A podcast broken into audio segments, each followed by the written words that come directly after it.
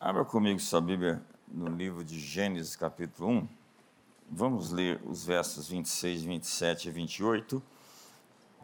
Então disse Deus: Façamos o homem a nossa imagem, conforme a nossa semelhança, tenha ele domínio sobre os peixes do mar, sobre as aves do céu, sobre os animais domésticos, sobre toda a terra e sobre todos os répteis que rastejam pela terra.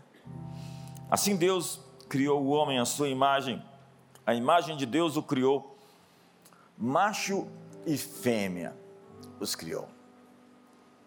E Deus os abençoou e lhes disse: Sede fecundos, multiplicai-vos, enchei a terra, sujeitai-a, dominai sobre os peixes do mar, sobre as aves dos céus e sobre todo animal que rasteja pela terra. Então hoje eu quero fazer um discipulado essa noite. O pastor Marinho disse que algumas mensagens são um seminário. Quando Deus criou Adão, Deus o fez como um rei, a extensão do seu domínio, seu braço. Só que o reinado de Adão, do homem na terra, não era absoluto. Adão era um governante subordinado, como um príncipe. Ele estava sob Deus. Era um rei sobre um grande rei. Ele devia seu domínio ao Senhor. Ele deveria dominar, subjugar a terra e sujeitá-la. Está tudo no texto que eu li. Ele era rei porque Deus o criou como tal ele ordenou que governasse. Está tudo ali em Gênesis. Tenha domínio sobre os peixes, sobre as aves, sobre os répteis, sobre a criação, sobre tudo que está debaixo desse céu.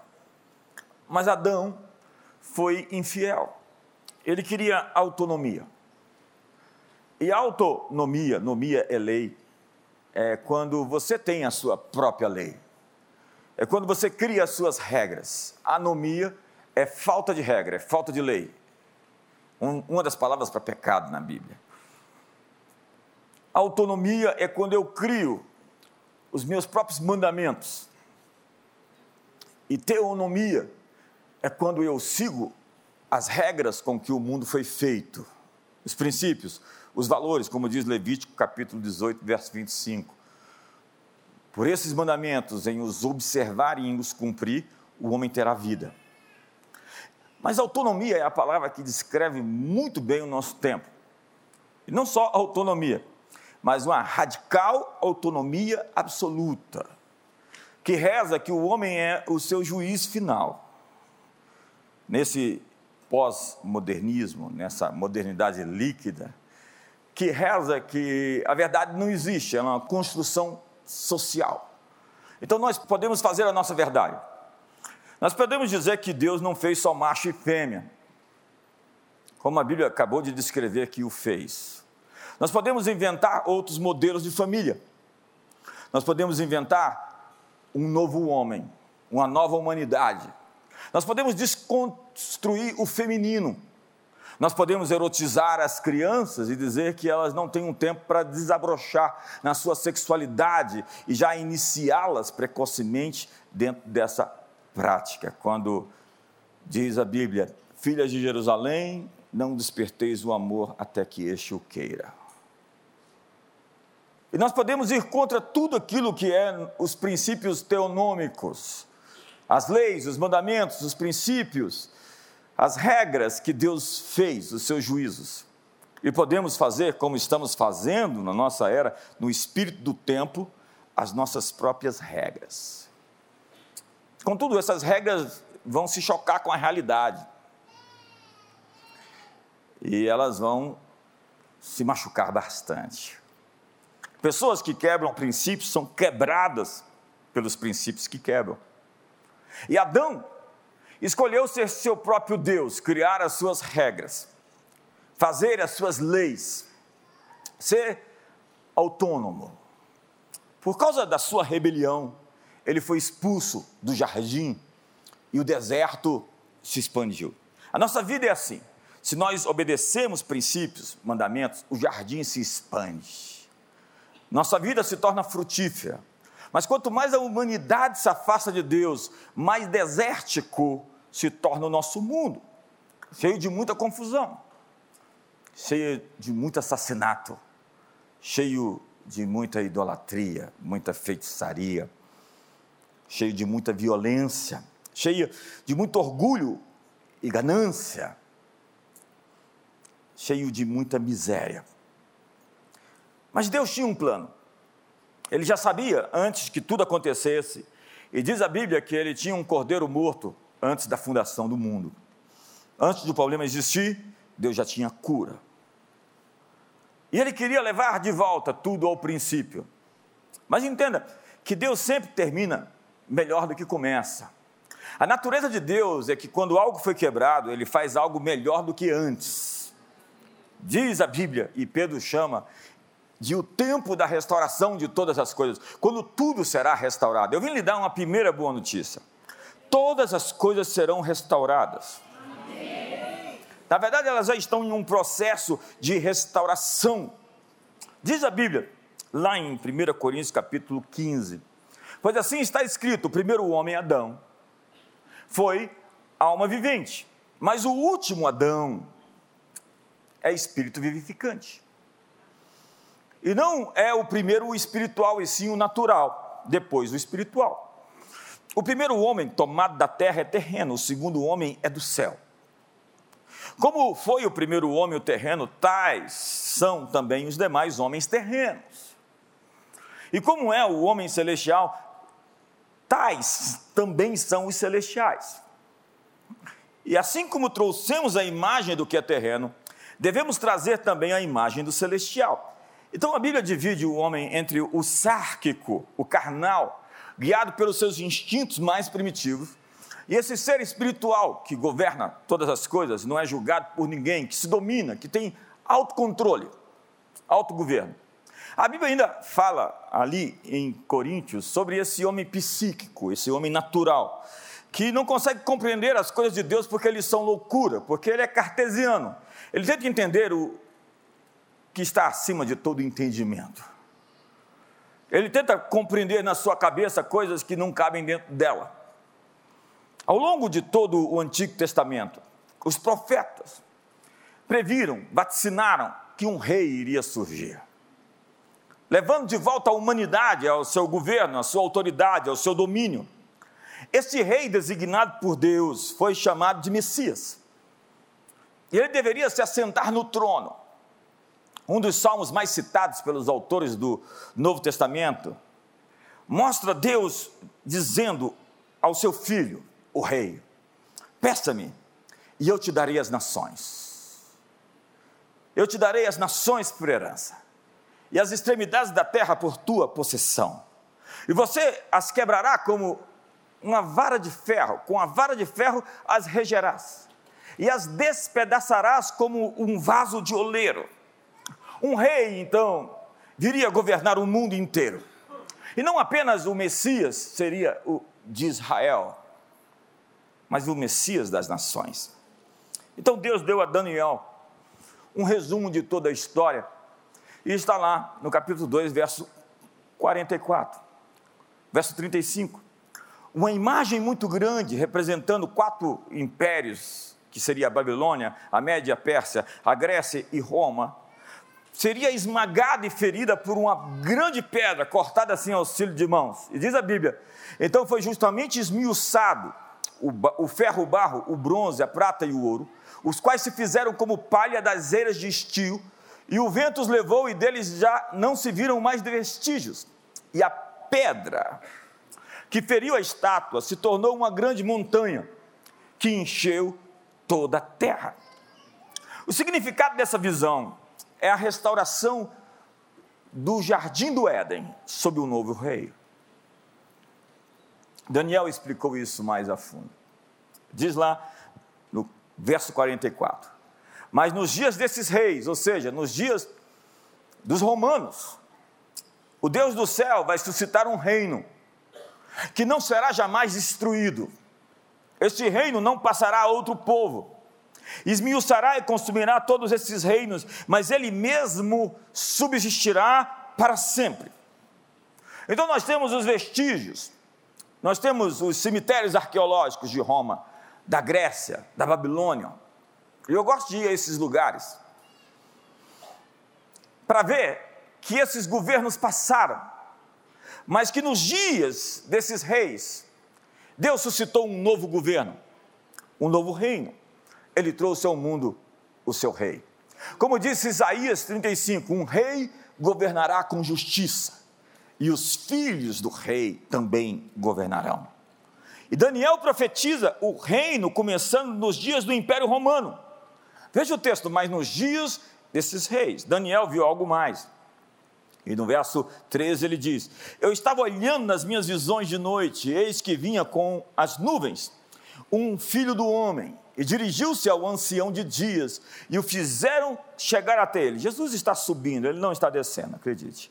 Foi-lhe dado domínio e glória e o reino para que os povos, nações e os homens de todas as línguas o servissem. O seu domínio é domínio eterno, que não passará, e o seu reino jamais será destruído. Daniel usa o termo filho do homem, que é a expressão que Jesus adota mais tarde para descrever a si mesmo. O filho do homem significa simplesmente o filho de Adão. Em outras palavras, o segundo Adão. Cristo veio como filho do homem, o segundo homem, para cumprir a tarefa que o primeiro homem não conseguiu cumprir. Ele veio restaurar todas as coisas, e ele veio para ser um rei e não uma religião. Nós não estamos aqui proclamando uma religião, acredite. Nós estamos falando de um governo, de um reino que subsistirá e jamais terá fim. Essa é a mensagem dos evangelhos. É isso que N.T. Wright escreveu magistralmente quando Deus quis ser rei. Sim, aquela música O Rei está voltando, é verdade. Ali, grande, o grande refrão. Os entrementes ali, a gente precisa conversar mais um pouco. Ela emociona muito pelo seu teor tão profundamente verdadeiro. Sim, um rei está vindo, senhoras e senhores, outra vez. No seu nascimento, os magos do Oriente vieram adorar o rei. Eles não vieram adorar uma religião. O rei Herodes tentou destruí-lo como um rival. Ele pensava que ele vinha disputar o reino da Judéia. Herodes morreu, está lá no capítulo 2 de Mateus. E o bebê foi salvo. Imediatamente a história de Mateus salta 30 anos à frente e aparece um pregador bem exótico. O nome dele, João Batista, pregando no deserto da Judéia. E ele dizia: Arrependei-vos, porque está próximo o reino dos céus. Há muitas pessoas pregando arrependimento, e essa mensagem é bíblica, mas ela é incompleta. Eu vejo os pregadores de arrependimento. Ei, pregue arrependimento, mas anuncie que o governo de Deus acabou de chegar. Que ele está bem perto. E perto não é que ele está vindo, é que ele está ao alcance do seu braço. Essa é a mensagem que o Messias anunciou. Daí por diante, passou Jesus a pregar e a dizer: arrependei-vos porque está próximo o reino dos céus. Por que, que Mateus fala reino dos céus e não reino de Deus? Porque Mateus está escrevendo o seu evangelho aos judeus, e os judeus não tomavam o nome de Deus de qualquer forma. Ele vai citar o reino dos céus para evitar um conflito teológico com os judeus, para que eles pudessem abraçar a mensagem sem se confundir. Os outros evangelistas vão falar reino de Deus e reino dos céus, é a mesma coisa. Então diz a Bíblia que Jesus percorria toda a Galiléia, ensinando nas sinagogas, pregando o evangelho do reino e curando toda sorte de doenças e enfermidade entre o povo. Você está num discipulado. Entenda que a mensagem do reino de Deus exige a manifestação deste reino. Todas as vezes que o reino de Deus é anunciado, os limites newtonianos das nossas leis fixas são desafiados. O diagnóstico que você trouxe de câncer carimbado é questionado por uma lei superior. A miséria, a dívida e a opressão que está sobre você é simplesmente confrontada por a mensagem de um libertador que veio para desfazer as obras de Satanás.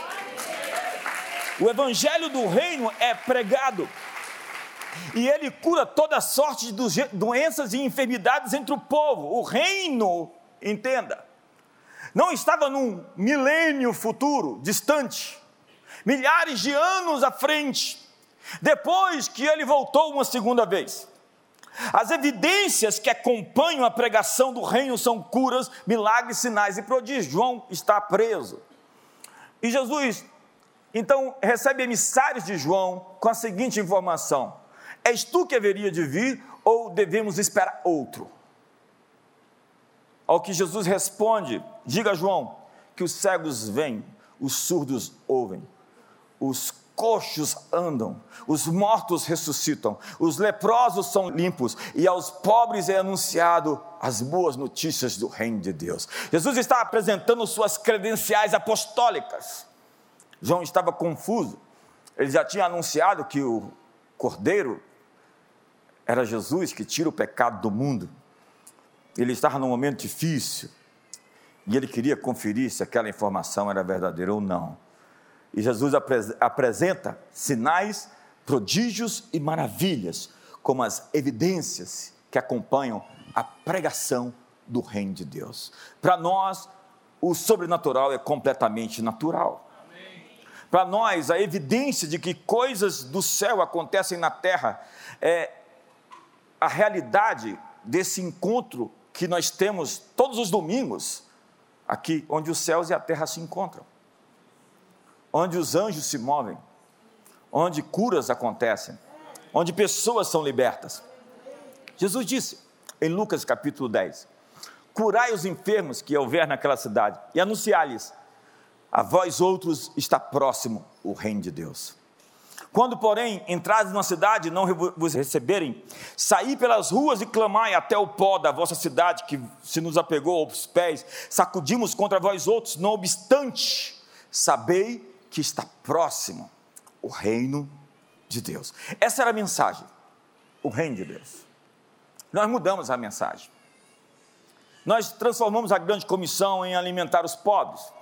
Alimentar os, os pobres é a óbvia condição que a igreja tem que ter de repartir, de abençoar aqueles menos favorecidos, de transformar a sociedade, mas longe de ter uma teologia da libertação, uma teologia da missão integral, que transformou a nossa missão unicamente numa ação social voltada aos mais necessitados.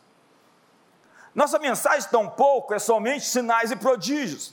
Eu já disse, a evidência da pregação do reino são sinais e prodígios e milagres. Isso acontece porque o reino de Deus está sendo pregado.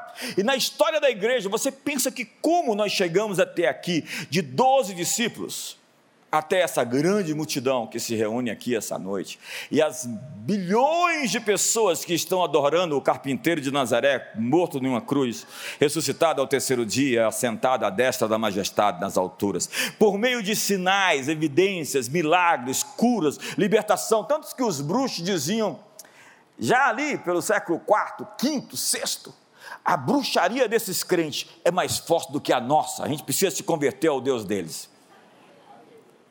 Quantos estão me entendendo aqui hoje? Há muitas pessoas ministrando libertação e cura às pessoas, sem anunciar a mensagem de que o reino de Deus está próximo. Elas anunciam um evangelho de fuga e de simplesmente morar no céu. Você vai morar no céu se você foi salvo e tem o Espírito Santo, se você morrer antes que ele venha outra vez.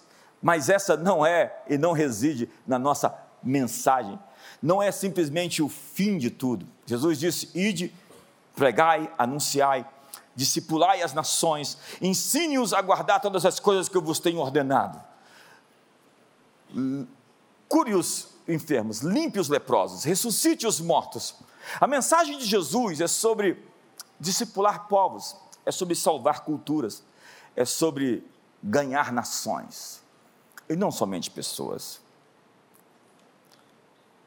Em verdade vos digo, disse Jesus, veja esse texto, que alguns há dos que aqui se encontram, que de maneira nenhuma passarão pela morte, até que vejam vir o Filho do Homem no seu reino. No capítulo 9 de Marcos, Jesus vai falar: até que venha a manifestação do reino de Deus. Jesus estava certo? Ele viria realmente trazer o seu reino a esse mundo? Alguns, alguns teólogos vão dizer: é, esse foi um erro das Escrituras, porque eles acreditam que o reino de Deus não tinha chego. A propósito, ele não só chegou, como ele sacudiu todo o Império Romano e fez com que os Césares se dobrassem diante do carpinteiro morto na cruz. Ele viria em seu reino, e foi isso que ele fez descendo, segundo a Bíblia, as regiões mais inferiores da terra, senão que subindo as maiores alturas, levando cativo o cativeiro e concedendo dons aos homens. Na entrada de Jesus em Jerusalém, Mateus diz que a profecia do Antigo Testamento sobre a inauguração do reino de Deus foi cumprida. Veja o texto, Mateus 21. Dizei à filha de Sião: Eis aí vem o teu rei, humilde, montado em um jumento, num jumentinho, cria de animal de carga. Na profecia que Zacarias continua, que é o texto dentro do contexto, no Antigo Testamento, continua assim: Destruirei os carros de Efraim e os cavalos de Jerusalém, e o arco de guerra será destruído, ele anunciará paz às nações. E o seu domínio se estenderá do Pacífico ao Índico, ao Atlântico, e desde o Eufrates até as extremidades da terra. As pessoas olham hoje para o conflito em Israel e elas não veem solução, porque não existe. Não haverá paz sem o príncipe da paz. A mensagem é que ele vem anunciar a paz às nações. E Pedro diz que a promessa do descendente rei que viria da linhagem de Davi se cumpre em Cristo. Vamos ler a Bíblia, eu acho que você não está lendo em casa, vamos ler pelo menos na igreja. Diz assim a Bíblia: Irmãos, seja-me permitido dizer-vos claramente a respeito do patriarca Davi, que ele morreu e foi sepultado, e o seu túmulo permanece até nós, até o dia de hoje.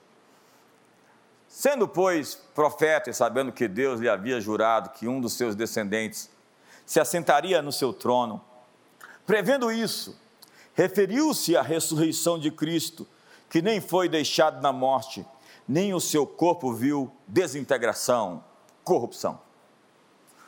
A este Jesus, Deus ressuscitou, do que todos nós somos testemunhas exaltado, pois, à destra de Deus, tendo recebido do Pai a promessa do Espírito Santo, derramou isso que vedes e ouvis. Estamos falando do dia de Pentecostes, ok? Porque Davi não subiu aos céus, mas ele mesmo declara no Salmo 110, o texto mais citado do Antigo Testamento no Novo, dez vezes citado: Diste o Senhor ao meu Senhor: Assenta-te à minha direita, até que eu ponha os teus inimigos por estrado dos teus pés esteja absolutamente certa, pois toda a casa de Israel, de que a esse Jesus que vós crucificastes, Deus o fez Senhor e Cristo. Esse não é o Pedro amedrontado, o Pedro se escondendo, o Pedro negando Jesus. É o Pedro com o dedo em risco, dizendo: A este a quem vocês crucificaram, Deus o fez Senhor e Deus o fez Cristo. É isso que fez Deus com o um encontro na vida de Pedro. E é isso que vai acontecer com a igreja do século 21. Nós vamos ser revestidos de autoridade para nunca mais negarmos Jesus. Quantos estão comigo aqui hoje? Essa mensagem é para você?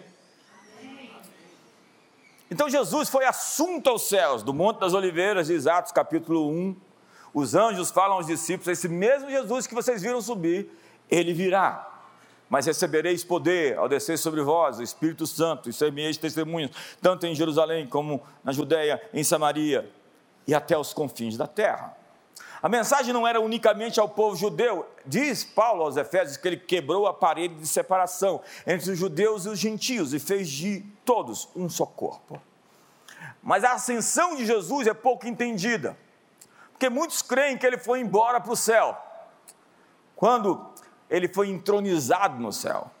Mateus capítulo 28, no texto da grande comissão diz: Ide por todo o mundo Pregai o Evangelho, toda autoridade me foi dada nos céus e na terra, e eis que eu estou convosco todos os dias até a consumação dos séculos. Jesus disse: Onde dois ou três estiverem reunidos, ali eu estarei. Senhoras e senhores, o Rei está aqui.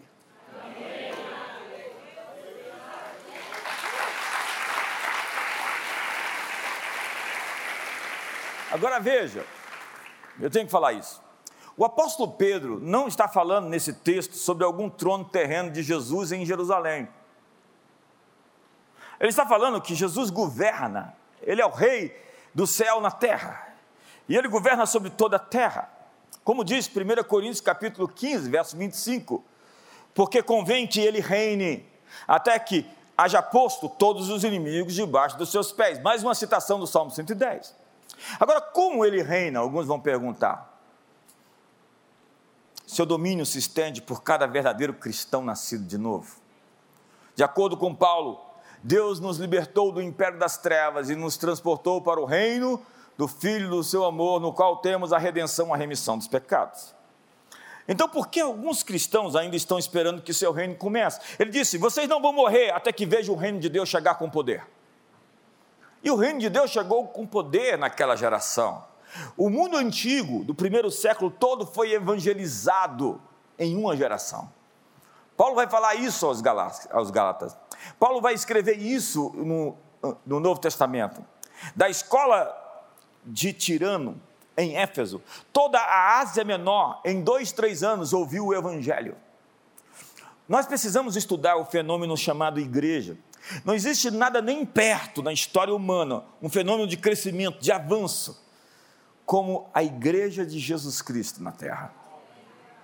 E tem muitas citações sobre isso. Existem até os pais apostólicos zombando da idolatria e, do, e dos deuses romanos e sendo mortos por isso também.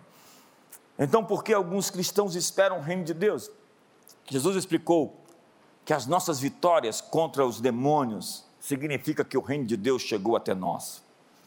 Se, porém, eu expulso demônios pelo dedo de Deus, pelo Espírito de Deus, certamente é chegado o reino de Deus sobre vocês. Uma das coisas que mostram que o reino de Deus chegou são pessoas libertas das suas opressões, dos seus pactos malignos, das suas alianças com as trevas. A libertação das pessoas dos demônios anunciava a chegada do reino. Ele continuou: Como pode alguém entrar na casa do homem forte? E saquear seus bens, a menos que primeiro o amarre. Então poderá saquear aquela casa. Jesus amarrou Satanás, o homem forte, para que pudesse saquear sua casa e recuperar os homens que o diabo havia roubado. A derrota definitiva do inimigo ocorreu na morte e na ressurreição de Cristo. Os apóstolos asseguraram isso. Por meio da obra consumada, Paulo disse que Jesus expôs os principados e potestades na cruz, a vergonha, ao desprezo e à ignomínia. Jesus triunfou contra todos os panteões de todos os deuses. E acredite, todos eles foram caindo. E se ele reina, ele começou a expandir o seu governo através do ministério apostólico, que saiu de Jerusalém e foi para os confins da terra. A história mostra como a Europa se dobrou diante do carpinteiro, um continente inteiro de bárbaros. Se rendeu a Jesus como? Por meio de homens revestidos da autoridade do reino, pregando, e diz a Bíblia que os sinais seguiram aos que creram. Você pode tornar a sua experiência em uma doutrina, ou pode fazer da verdade de Deus a sua realidade. As pessoas hoje pegam a Bíblia para justificar seus fracassos, quando poderiam tomar a vitória de Jesus e aplicá-la em suas próprias vidas. Até tem até mais gente tentando justificar seus erros, seus pecados e suas falhas, do que pagar o preço para vencer, para prevalecer. Diz a Bíblia que o inimigo ficou sem autoridade. Vamos lá em Hebreus. Visto, pois, que os filhos têm participação comum de carne e sangue, desses também ele igualmente participou, para que, por sua morte, destruísse aquele que tem o poder da morte, a saber, o diabo. E João escreve: Para isto se manifestou o Filho de Deus, para destruir as obras do diabo. Jesus veio ao mundo para acabar com a opressão, para acabar com a miséria, para acabar com o controle de Satanás, para acabar com a feitiçaria. E veja que esse texto está no pretérito porque já é um fato consumado. Cristo veio para amarrar e desarmar o inimigo, para deixá-lo sem autoridade, para destruir as suas obras e para estabelecer o seu próprio governo como Rei universal, como desde o início Deus pretendeu. E Jesus cumpriu o que lhe foi comissionado. Ele cumpriu a Escritura, que disse que o inimigo foi derrotado. O mundo inteiro jaz no maligno pela mentira. O diabo faz-lhe acreditar em mentiras. E o inimigo vai ter que fugir quando nós resistirmos a ele. Resistir ao diabo e ele fugirá de vocês. Ele é incapaz de resistir o ataque vitorioso da igreja de Cristo. Os portões do inferno estão condenados a rugir diante dos ataques implacáveis da igreja. Quando você se posicionar e ficar de pé em nome de Jesus contra o mal que está assediando você, aquele poder não vai conseguir resistir você.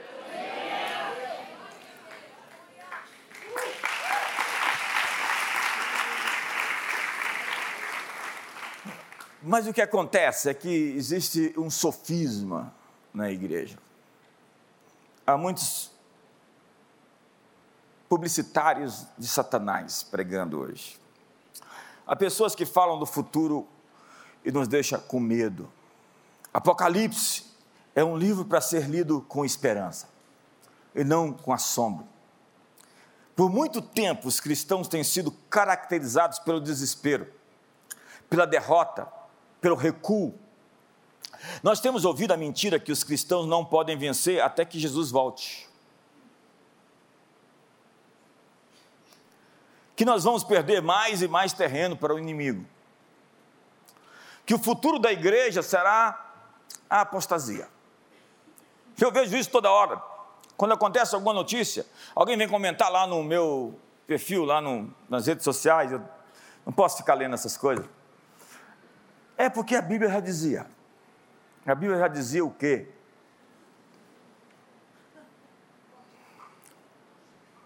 Alguns nos informaram com tristeza que nós estamos vivendo a era de Laodiceia da igreja. Uma referência à igreja morna de Laodiceia mencionada em Apocalipse capítulo 3. Qualquer novo surto de guerra, qualquer aumento nas estatísticas de criminalidade, Qualquer nova evidência de ruptura na família é estranhamente visto como um progresso. Um passo em frente em direção ao objetivo esperado do colapso total da civilização. Então, o avanço do mal é um sinal de que Jesus vai vir nos resgatar a qualquer momento. É um silêncio aqui. Então nós projetamos o futuro. Como agora lá em cima eu estava falando sobre fundar uma escola, invadir o sistema educacional, pregar as boas notícias para essa turma aí desamparada. E nós fazemos planos para 10 anos, para 20 anos. Mas como fazer plano para 10 anos? Você não está vendo a guerra em Israel. Eu fico imaginando como os cristãos encaravam o mundo em guerra como a Segunda Guerra, com Hitler. Ou quando Stalin matou aqueles milhões de pessoas na União Soviética. Ou na peste negra, ou na gripe espanhola. Todos aqueles males terríveis que aconteceram. Nós hoje, quando falamos de transformação social, nós somos encarados pelos céticos, dizendo: Você não sabe que você não tem tempo para fazer essas coisas? Qualquer pessoa que tentar melhorar o mundo não deveria realmente estar acreditando no que a Bíblia diz, dizem eles. Porque a Bíblia ensina que tais esforços são fúteis. Como disse o famoso pregador, você não lustra o latão de um navio que está afundando. Assim, o mundo nada mais é do que um navio que afunda. E qualquer programa organizado por reconstrução cristã nada mais seria do que polir latão de um navio que está afundando. Nós temos então aqui uma falsa espiritualidade. Se você ler o meu livro Metanoia, você vai entender o que eu estou falando. O nome disso é gnosticismo. A ideia é que o verdadeiro homem espiritual normal é uma pessoa não física, que não se envolve com coisas terrenas, que não trabalha muito, que nem pensa muito, e que passa a maior parte do tempo meditando sobre como preferiria estar no céu. Enquanto ele estiver na terra, terá um dever principal na vida: ser pisado por amor de Jesus. O homem espiritual, nessa visão, é um perdedor, mas pelo menos ele é um bom perdedor. Por essa ótica, o evangelismo é um convite para se juntar ao lado dos perdedores. Mas isso não é o evangelho. O homem espiritual não é alguém que flutua no ar e ouve vozes misteriosas. Não é um místico. Ser espiritual é ser guiado e motivado pelo Espírito Santo, diz Romanos. Significa obedecer seus mandamentos registrados nas Escrituras. Espiritualidade não significa retrair-se ou retirar-se da vida. Espiritualidade significa domínio, significa autoridade, significa governo. Vamos voltar à grande fotografia de Gênesis 1. O que nós lemos? Deus cria o um homem e diz para ele: Você será miserável e você vai rastejar. Não, eu te fiz para ficar em pé, de pé. Você é um governante, você é um rei, você é um príncipe sob a autoridade do céu, você é a extensão do meu domínio. Então o homem trai a Deus, a serpente entra no jardim e Jesus vem. E a promessa é que ele viria para esmagar a cabeça da serpente, sendo ferido no calcanhar, e dar de volta o domínio para o homem. Eis que vos dei autoridade para pisar sobre serpentes, e sobre escorpiões, e sobre todo o poder do inimigo, e nada absolutamente vos causará dano. Está começando a melhorar as coisas aqui. A confissão de fé básica da cristandade é que Jesus é o Senhor. Está lá em Romanos, capítulo 10. Jesus é o Senhor, mas Ele não é o Senhor somente da igreja, ou é o Senhor somente da família.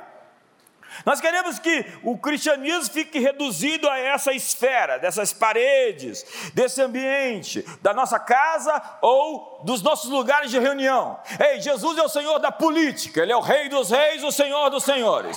Jesus é o Senhor da economia, minha é a prata e meu é o ouro. Jesus é o Senhor da educação, Ele é o mestre, Ele é o professor, Ele é o rabi. Jesus é o Senhor da mídia, Ele é o verbo, Ele é a verdade, Ele é a comunicação da verdade ao mundo. Ele é o Senhor das artes, Ele é o Criador, Ele é o desenhista, Ele é o pintor, Ele é o escultor, é o Senhor da beleza. Mas o que nós fizemos? Nós nos retiramos com a mensagem de escapar, de fugir para nós, o Evangelho não é sobre o reino de Deus, é sobre a salvação da nossa alma e nós temos que nos livrar do inferno. Entenda que quando você vem a Jesus, obviamente você é salvo, e a salvação é simplesmente a porta de entrada no reino. Então você agora pertence à família. Então agora você vai se envolver com os negócios do seu pai. Como o Senhor Jesus deve ser glorificado em todas as áreas, com a beleza das artes, com a educação por princípios, com o governo do justo, com a economia sem avareza e sem ganância, onde o dinheiro se torna um instrumento e não um senhor e um dono. A verdadeira espiritualidade cristã é um chamado para a ação redentora em todas as áreas da vida. Entenda? Deus tinha um plano de redenção. O homem caiu e Deus quer reconfigurar tudo. E Ele está reinando, esperando que a igreja avance com o seu domínio. Mas para nós, o mundo continua sendo um navio que está afundando. E nós estamos rodando aquele filme, A Espera do Fracasso. Já viu aquele A Espera do Milagre? Nosso filme é a espera do fracasso. Quando tudo vai colapsar. Aleluia, Jesus está voltando. Eu não aguento mais ouvir isso. Eu quero ver um Jesus está voltando quando o avivamento chegar. Eu quero ver um Jesus está voltando quando os crentes aparecerem assim, como leões fortes e poderosos. O sinal de Jesus voltar é uma igreja viva, é uma igreja poderosa, é uma igreja instrumento de justiça, é uma igreja ocupando os territórios. Tem umas pessoas ali, tipo céticas, assim: que evangelho é esse? Esse é o evangelho de Martinho Lutero, esse é o evangelho dos pais apostólicos, esse é o evangelho do apóstolo Paulo.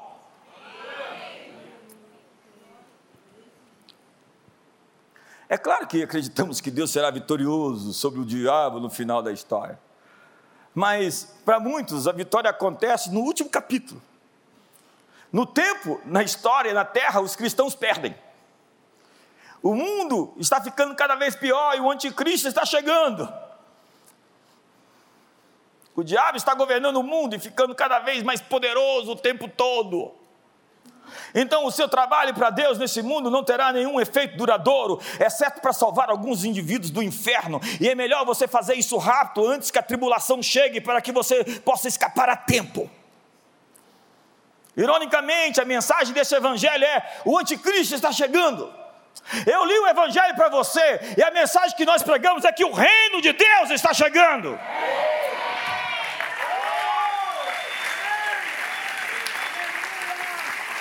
Alguns dos maiores desafios nossos hoje são esses pregadores do Apocalipse.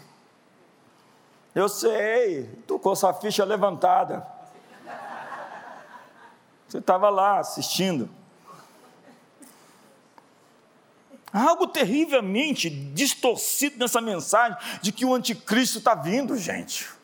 E as pessoas, quem é o anticristo? Quem é o anticristo? Eu não sei, eu quero conhecer a Cristo. O anticristo tem candidato demais para pouca vaga. Já teve tanto anticristo na história. A Bíblia nos dá esperança, tanto neste mundo como no próximo. Nós não, não, não negamos o fato de que as pessoas que morrem vão para o céu. Obviamente que isso está na Bíblia.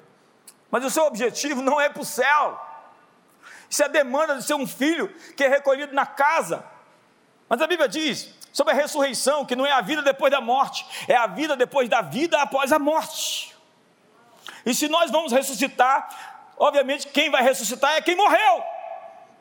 E quem morreu vai ter um novo corpo glorificado, mortal, se revestirá da imortalidade, a corrupção, da incorruptibilidade. Amados, ainda não se manifestou o que havemos de ser, porque quando ele se manifestar, seremos semelhantes a ele, porque o veremos como ele é. A Bíblia nos dá uma visão de um futuro vitorioso. Nós não estamos esperando o fracasso, nós estamos esperando a vitória de Jesus ser consumada, aplicada.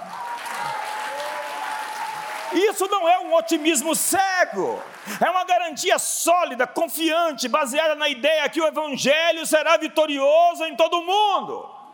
A igreja vai cumprir a grande comissão. A esperança da conquista mundial para Cristo tem sido a fé tradicional da igreja através dos tempos.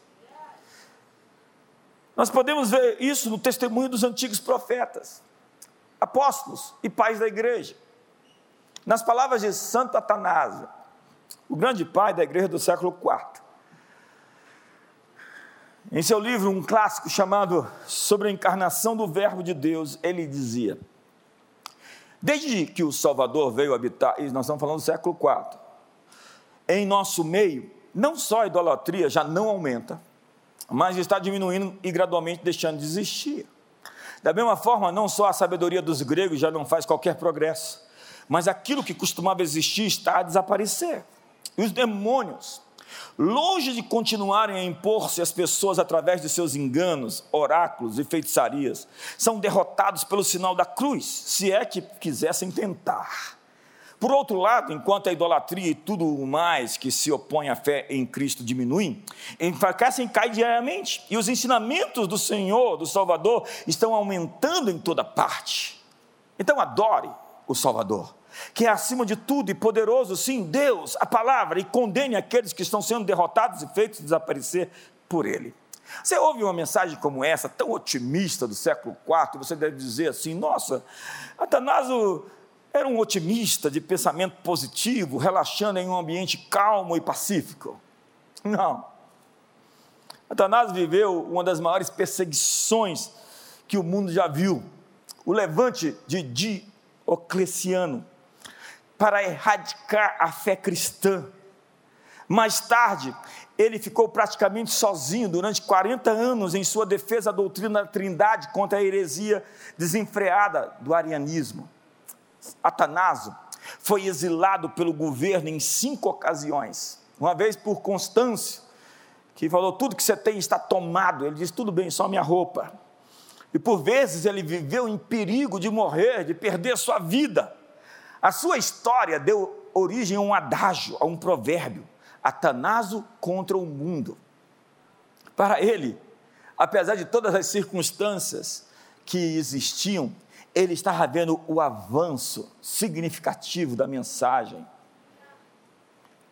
Para ele, o Verbo se fez carne, venceu o diabo, redimiu a humanidade, inundou o mundo com luz que as trevas não conseguiram vencer.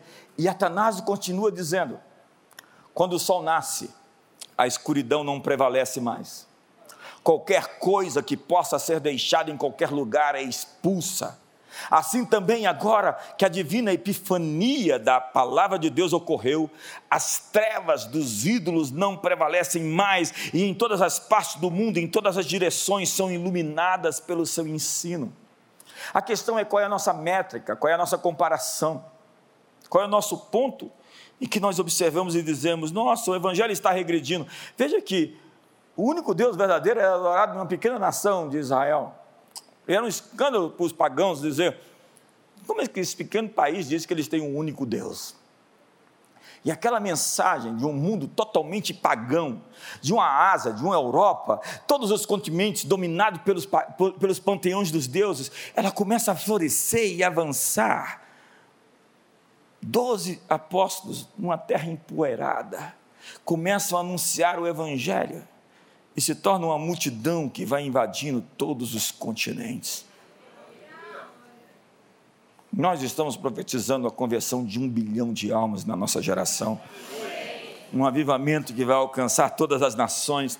A nossa mensagem não é o desespero, o desencanto e a desesperança. A nossa mensagem é que o Cordeiro vai receber a recompensa dos seus sacrifícios. Os antigos cristãos não pensavam que o mundo fosse acabar de repente, como alguns de nós. Na verdade, a palavra fim do mundo não está na Bíblia.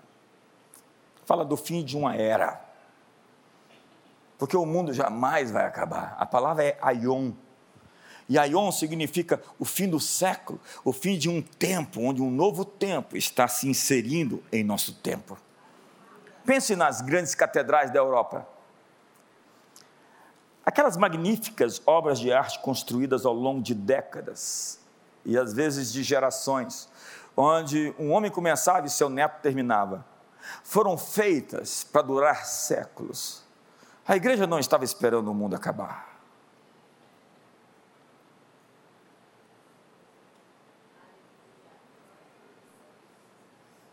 Seus construtores esperavam que bis, seus bisnetos adorassem a Deus nelas. Hoje, nós nem esperamos ter bisnetos. Para os cristãos das gerações anteriores, a ideia de que as gerações futuras se beneficiariam do seu trabalho não era estranha. Eles construíram para gerações, como diz o Salmo 71, que é o tema da nossa Conferência Global 2023. nesta geração e na próxima. Vamos dizer, nesta geração e na próxima. Quantos querem ter filhos aqui hoje? Eu abençoo você para ter muitos filhos, em nome de Jesus. Então dá uma cotovelada nele aí e fala: essa noite vai ter festa. Você sabe hoje, olhe para mim, ninguém em 100 historiadores sabe o que motivou Cristóvão Colombo a procurar uma rota ocidental para as Índias. As pessoas vão dizer comércio, ele estava atrás de business. Sim, isso é parte do motivo. Mas, mais do que isso, Cristóvão Colombo foi atrás de uma profecia que não havia se cumprido. Antes de iniciar suas expedições, Colombo encheu seus diários com citações de Isaías e de outros escritores bíblicos, nas quais ele detalhava as numerosas profecias onde a grande comissão para discipular todas as nações do mundo estava. Então está lá em Isaías 2, 9, 11, 32, tudo em suas anotações, em seu diário. Ele imaginou que se a Índia deveria ser convertida a Jesus, uma rota marítima seria a maneira mais eficiente de levar o evangelho até lá. E ele creditou as suas descobertas não ao uso da matemática ou dos mapas. Ele acreditava que o Espírito Santo estava conduzindo ele. Para ele, ele estava realizando o que o profeta Isaías havia predito. Seu objetivo era conquistar o mundo para o reino de Deus. Outra testemunha sobre esse assunto é que nós tínhamos inários diferentes dos nossos do século 20 e 21.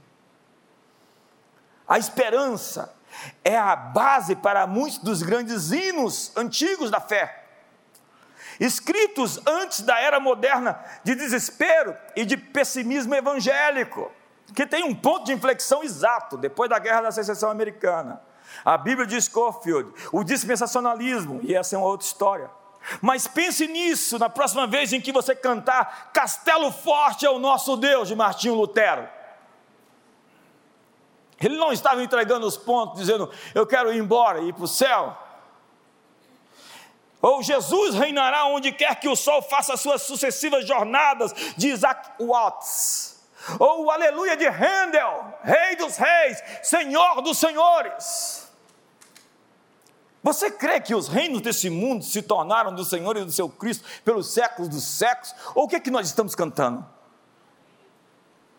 Você vê que uma música certa provoca uma atmosfera. Quando você canta o Agnus Dei, Santo, Santo, Santo, te exaltamos, o Rei vem ser entronizado no meio do seu povo. Mas nós temos canções piegas, emocionais e antibíblicas hoje no meio do corpo de Cristo, que nos enfraquece no nosso propósito, sem uma visão de futuro, nós não podemos construir a transformação geracional. O que a igreja acreditou historicamente, o que eles cantavam em seus hinos, suas tradicionais canções de Natal, era o triunfo de Jesus sobre o mundo através do Evangelho. Então, pega o livro dos Salmos, eles estão cheios de conquista, cheios de vitória e do domínio dos santos. Eles nos chamam para a batalha contra as forças do mal, eles nos prometem que herdaremos a terra. A mensagem de um rei que vem reinar, que o mal será destruído, que o aumento do seu governo será paz sem fim. Então vamos ver a Bíblia falando. Eu quero anunciar, eu abro a Bíblia com você porque eu não estou falando a minha opinião. Estou deixando que a Bíblia fale. Lembrar-se-ão do Senhor e a Ele se converterão os confins da terra, que é o Brasil naquela época, os confins da terra é aqui, essa terra. Perante Ele se prostrarão todas as famílias das nações. Vamos lá, vem mais texto aí, olha só o Salmo 37. Porque os malfeitores serão exterminados. Não é o, justo que será liquidado, o mal não vai prevalecer, mas os que esperam no Senhor possuirão a terra mais um pouco de tempo, e não existirá o ímpio, Procurarás o seu lugar e não o acharás. Essa é uma boa profecia para algumas pessoas. Mas os mansos herdarão os céus.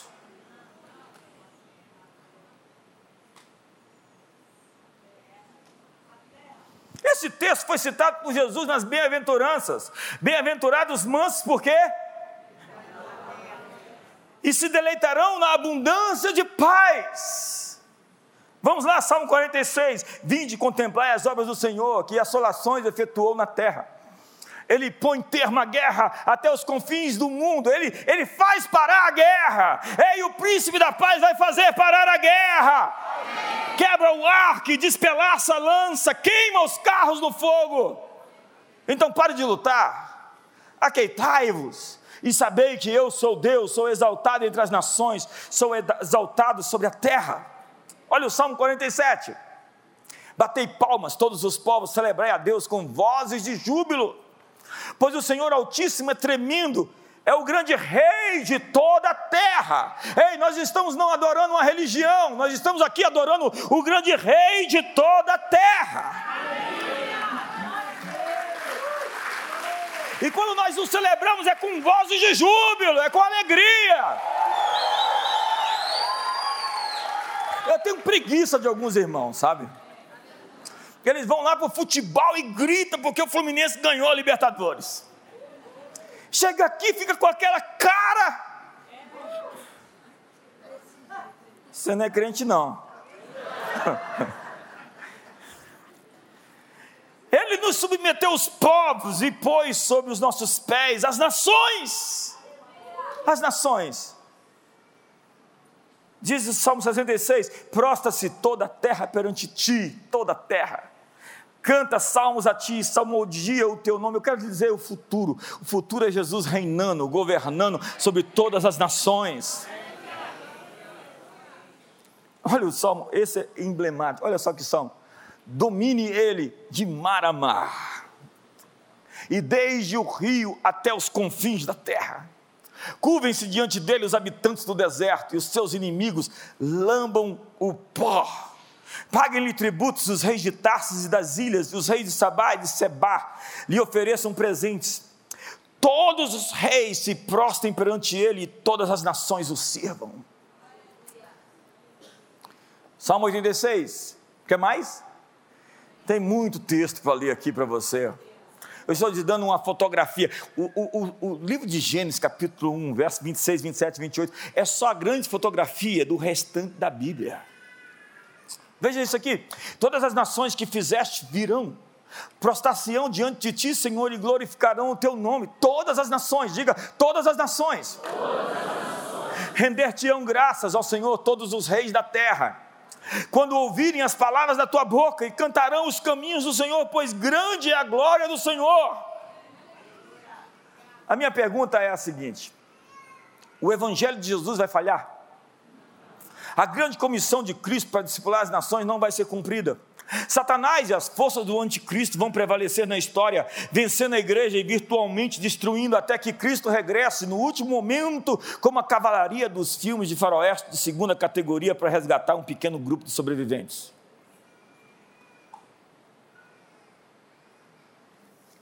O ano é 1991, Centro de Convenções. Eu estava num seminário de batalha espiritual, 32 anos atrás. E um homem chegou dizendo que estava no propósito com Deus de acordar todos os dias, quatro horas da manhã, para Deus lhe mostrar o futuro. Então ele disse que supostamente Jesus apareceu para ele numa dessas noites e disse para ele: Meu filho, não tem mais tempo. Você não tem tempo mais para estudar, não tem tempo mais para trabalhar, porque os dias estão se findando e acabou o tempo. Eu acredito que aquele homem era um homem sincero, mas que foi enganado por uma visão não bíblica porque 32 anos se passaram e a sociedade está ocupada por marxistas culturais que estão enchendo de lixo, de toxicidade as nossas crianças, os nossos filhos, a nossa sociedade, porque falta luz, falta sal, falta fermento, faltam influenciadores, faltam apóstolos que estão ocupando esses lugares onde, onde nós deveríamos estar pregando as boas notícias do reino de Deus. Não há mais tempo, o arrebatamento está chegando, então qualquer trabalho seria inútil. Se você fosse o diabo, você poderia inventar uma desculpa melhor e mais espiritual para os cristãos abandonarem o plano de Deus para a sua ocupação apostólica?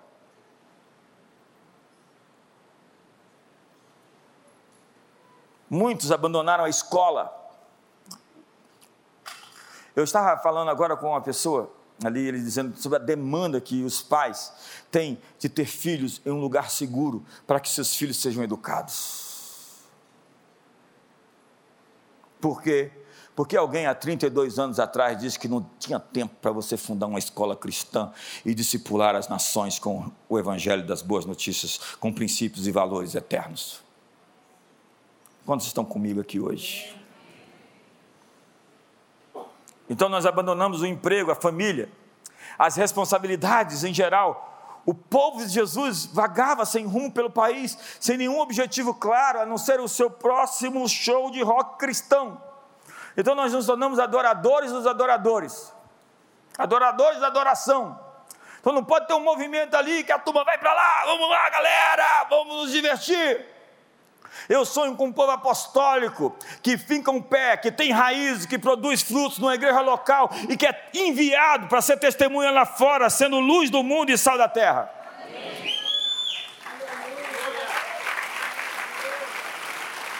Eu estou encerrando, estou, estou aterrizando. Você não trabalhará para a transformação da sociedade se você não acredita que a sociedade possa ser transformada. Você não irá tentar construir uma civilização cristã se você não acredita que uma civilização cristã é possível. Foi a total confiança na vitória da fé que deu coragem aos primeiros missionários, que destemidamente avançaram até os confins da Europa pagã, como se estivessem à frente de um exército pregando o evangelho, expulsando demônios, esmagando ídolos, convertendo reinos inteiros, trazendo vastas multidões de joelhos aos pés de Cristo. Eles sabiam que iam vencer. Por isso, podiam desistir das suas próprias vidas na luta, certos de que a história estava do seu lado, de que os domínios de Satanás seriam destruídos. Mas alguém objetaria: se Jesus é rei agora, por que todas as nações não se converteram ainda? Porque há tanta impiedade? Porque nem tudo é perfeito. Em primeiro lugar, não existe si. Jesus é o rei seu reino chegou, e a Bíblia diz isso. É a história do Elvis Presley cantando num ginásio, e duas, duas menininhas pegam, compraram os ingressos tudo ali do meio das cadeiras, esticaram uma, uma faixa grande, dizendo: Elvis, você é o rei. Ele estava cantando, aquele jeito meio desviado que ele estava, mas ele teve uma infância cristã, então ele sempre se lembrava de Jesus, ele cantava para Jesus, ele tem até discos é, cantados para Jesus. Então ele olhou para aquilo e viu aquela faixa: Elvis, você é o rei. Ele falou: opa, para, para, para, para, para. Ei, moças, vocês estão enganadas. Jesus Cristo é o rei. Elas juntaram a faixinha dela, se encolheram, foram diminuindo. Ei, tem gente por aí pensando que é o rei que tem complexo de divindade, suplente da divindade. Eu vim lhes anunciar que Jesus Cristo é o verdadeiro Rei e você vai ver isso acontecer. Em segundo lugar, as coisas nunca serão perfeitas antes do juízo final. Mesmo o milênio está longe de ser perfeito. A Bíblia diz que no milênio as pessoas morrem ainda, com longevidade de 100 anos, que é o que nós já estamos perto de chegar. Terceiro, embora o reino tenha sido estabelecido na obra de Cristo, ele é implantado progressivamente. Diga progressivamente. progressivamente. Eu ainda tenho 12 minutos, eu vou usar meu tempo. Diga progressivamente. progressivamente. Ao longo da história. Por um lado, a Bíblia ensina que Jesus Cristo governa agora as nações com vara de ferro. Ele está no poder de todos os outros governantes no céu e na terra, possuindo toda a autoridade. Seu reino torna-se mais forte e mais poderoso à medida que o tempo avança. E a carta aos Efésios nos fala do governo absoluto de Cristo sobre a criação, o qual exerceu ele em Cristo, ressuscitando dentre os mortos e fazendo assentar à sua direita nos lugares celestiais, acima de todo principado, potestade, poder e domínio, de todo câncer, de todo demônio, de toda opressão, de toda depressão, de toda dívida e de todo nome que se possa referir não só no presente século, mas também no vindouro. Nós vamos dizer a todas essas coisas que elas estão debaixo dos nossos pés essa noite. Nós vamos dizer ao diabo e a Satanás que eles vão parar e vão recuar essa noite. Nós somos uma força apostólica em avanço, nós somos um exército em movimento e as portas do inferno não prevalecerão contra nós.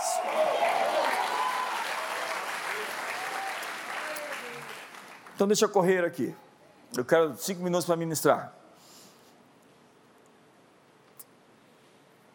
Jesus triunfou definitivamente sobre Satanás em sua vida, morte, ressurreição e ascensão. E nós podemos experimentar esse triunfo de modo progressivo. Mateus nos diz, acho que esse é o último texto que eu leio. Outra parábola lhes disse, dizendo: O reino de Deus é semelhante a um grão de mostarda que um homem plantou tomou e plantou no seu campo, o qual na verdade é a menor das sementes, e crescida é maior que as hortaliças, se faz árvore, de modo que as aves dos céus vêm aninhar-se nos seus ramos. E o verso 33 é outra parábola, num versículo só. Disse-lhes outra parábola: o reino dos céus é semelhante ao fermento que uma mulher tomou e escondeu em três medidas de farinha até ficar tudo levedado. Vamos dizer essa última frase? Até ficar tudo levedado. Todos vocês, vamos lá. Até ficar tudo levedado. O reino de Deus ainda não atingiu o seu pleno desenvolvimento. Como a mostarda começou pequena, e crescerá até atingir o seu tamanho. Como a pedra que Daniel ouviu e se tornou uma montanha que encheu a terra inteira. O conhecimento de Deus cobrirá a terra como as águas cobrem o mar, diz o profeta Abacuque, diz o profeta Isaías. Como o fermento colocado no pão, o evangelho transformará o mundo até que tudo seja levedado. Você diz, mas as coisas estão piorando? Não, a luz está brilhando mais alto, mais forte, assim como as trevas estão brilhando mais fortes. Está tudo muito escuro, está muito claro também. Está tudo muito claro. Imagina a revelação, deixa eu te falar, 35 anos atrás, veja o que era o Evangelho, veja a revelação que a gente tinha, veja as canções que nós cantávamos, veja a experiência que nós tínhamos. Os crentes eram muito estranhos e continuam sendo. Mas eles eram mais estranhos ainda, eles eram seres do, de outro planeta. E não tinham tantos crentes assim, inteligentes, como tem aqui essa noite, aqui nesse lugar. Nós não tínhamos juízes, magistrados, governadores, senadores, advogados e, e, e professores universitários. Tanta gente se converteu em 35 anos para cá eu vi isso acontecer. Agora programe isso para mais 10, 20 anos à frente, você vai ver o que, que esse mundo vai se tornar. Nós só estamos começando.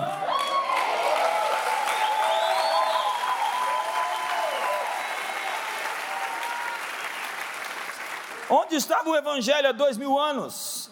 Era um mundo pagão, entenda um punhado de pessoas que tinham sido comissionadas para discipular as nações, um pequeno grupo que seria perseguido pelos próprios compatriotas, mártires lutando contra a força armada do império mais poderoso da história. Que chance você daria à fé cristã para sobreviver diante da perseguição dos Césares? No entanto, a igreja saiu vitoriosa, outra vez, venceu cada César cada imperador, cada perseguição, cada heresia, cada inimigo. Nós chegamos até o século 21 e estamos maiores do que nunca. Nós éramos milhares, hoje somos bilhões de pessoas. Os últimos 20 séculos testemunharam um progresso espantoso. O fermento do reino se espalhou e ainda está se espalhando. E vai entrar no coração do teu marido, dos teus filhos, vai entrar no coração dos seus pais, da sua família, vai entrar no coração daqueles que governam. E se aqueles que governam não, não aceitar, outros que não governam vão ser afetados e vão começar a governar. Fique de pé hoje. Eu falei que ia ser um seminário. Eu posso continuar se você quiser. Eu só tenho seis minutos para terminar. Porque você tem o que fazer em casa. Tem nada para fazer em casa?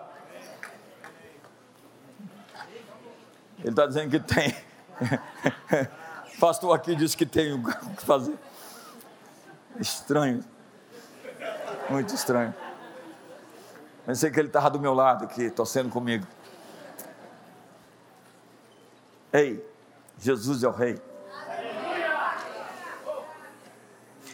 Pegue aquela carta do diabo e diga: Jesus é o Rei. Manda mensagem para aquele opressor e diga: Ei, Jesus é o Rei. e diante do Rei, todo joelho se dobra e toda língua confessa. Jesus é o Rei. Mas você fala, mas tá, estamos num tempo bem difícil. Eu quero dizer a você que nós só estamos repetindo um ciclo de algo bem difícil que já aconteceu com todos nós no passado. A história está se repetindo de novo. Até mesmo o antissemitismo está acordando outra vez. Nós estamos vendo o que já foi um dia. Não há nada novo debaixo do céu. Mas a história sempre termina de um jeito. Jesus no trono. Fique de pé hoje, todos vocês, levante suas mãos. Hoje a sua batalha é para se render. Um rei tem súditos, e os súditos o adoram, porque ele é o Rei Deus, é o Deus Rei. E nós vamos adorá-lo e eu vou liberar palavras rápidas de libertação e de cura aqui essa noite, de avanço. Levante as suas mãos hoje, feche seus olhos. Levante suas mãos hoje. Eu disse, eu disse hoje aqui que quando nós anunciamos o reino de Deus, milagres, sinais, curas, libertações acontecem. E hoje nós resistimos o inimigo, Satanás nós quebramos o poder do diabo sobre cada uma dessas vidas, aqui presencial, nesse lugar, na internet que está nos assistindo agora. Nós quebramos o bloqueio para avançar para o próximo nível. Nós quebramos os nós existenciais, as casamatas, as cabeças de ponte espiritual que o inimigo edificou para impedir você de alcançar o seu destino nós quebramos o poder da resistência demoníaca nos céus e nós liberamos anjos hoje para trabalhar em favor daqueles que esperam no Senhor, conservos, ministros daqueles que hão de herdar a salvação. Nós quebramos o poder da enfermidade essa noite, da doença, do diagnóstico, do prognóstico maligno. Nós liberamos cura e nós liberamos libertação. Nós quebramos o poder dos problemas psico emocionais nós quebramos o poder das patologias físicas e mentais. Nós desfazemos hoje todo o poder de possessões demoníacas. Nós amarramos o valente nessa hora. Nós atamos o poder do inimigo. Jesus, o mais valente, está saqueando hoje os bens do valente.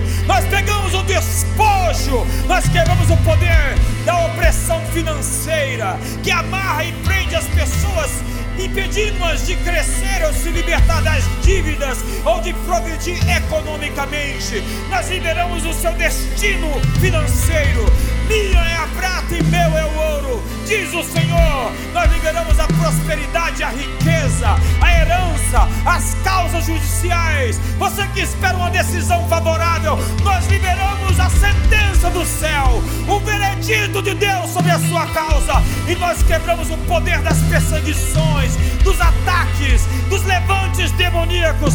Nós ordenamos: Satanás, fuja, bata em retirada. Vieste por um caminho, fuja agora por sete caminhos.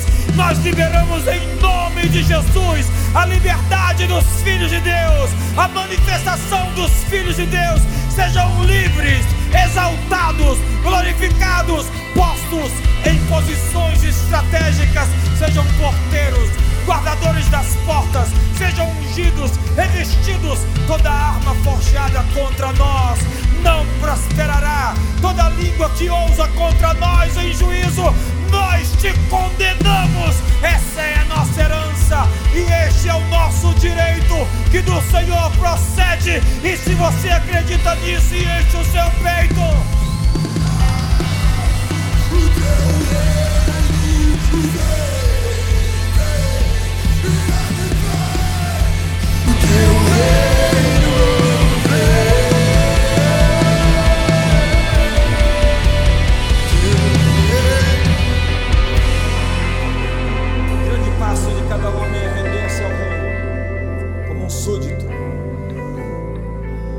Reconhecê-lo como Rei, como Senhor. É dizer, eu pertenço a esse reino. Eu abdico, abro mão do outro reino, que na verdade é o império da escuridão, das trevas. Eu abro mão dos pactos, das alianças que eu fiz, da magia, da mágica, da bruxaria, da feitiçaria, da idolatria. Eu dedico-me exclusivamente ao Rei Jesus eu hoje me rendo a Ti. Tu és meu rei, diga: Tu és meu rei. Tu és o rei de toda a terra. E eu entrego meu coração e minha vida para Ti. Minha vida, minha família, meu futuro, meu destino, minhas mãos, meu coração. Hoje sou teu completamente eu me rendo ao Rei. Tu és o Rei. Nós não chamamos você aqui para uma religião, nós chamamos você para o reino. Você já está no reino. E o diabo não vai conseguir te resistir essa semana. Esse mês será um mês de avanço significativo na sua vida. Você vai avançar em todas as áreas, em todas as frequências. Diga, eu estou em modo avançar. Diga, eu estou em modo ocupar. Então planeje o futuro, porque o futuro existe. Nós vamos vencer cada etapa, cada fase. Eu quero terminar. Levante suas mãos hoje. Pai, unge essas mãos hoje com cura, com libertação, com autoridade. Nós viemos aqui liberar um manto de autoridade sobre toda a comunidade das nações. Que cada um seja apostólico. Não seja um cristão somente aqui dentro que adora a Ti, mas seja um cristão que te adora lá fora, que dá testemunho lá fora, que tem uma vida com um caráter que possa expressar o teu caráter, que possa manifestar a tua natureza, que as pessoas te vejam através do teu povo, que a tua face seja vista na face, na face do teu povo, que eles sejam a manifestação física do teu reino, o encontro do Senhor onde céus e terra se manifestam e que cadeias sejam quebradas mediante eles, e que eles vivam para ver a tua bondade na terra dos viventes, que eles vivam para ver o bem e que eles tenham uma vida abundante e que eles destruam as obras do inimigo, que eles pisem sobre serpentes e sobre escorpiões, que eles reinem nos altos da terra, que eles sejam coroados e ungidos com a nova unção, que haja uma renovação e uma completa cura sobre espírito, alma e corpo, que eles sejam completamente santificados, completamente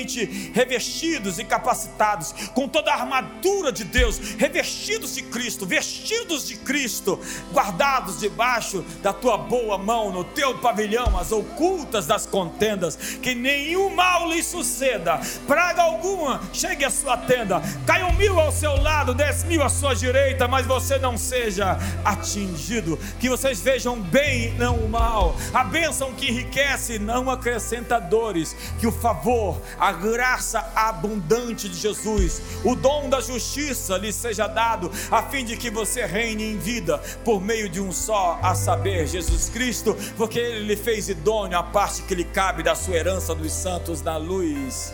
Você é a justiça de Deus. Eu sou a justiça de Deus. Vai, a tua fé te salvou.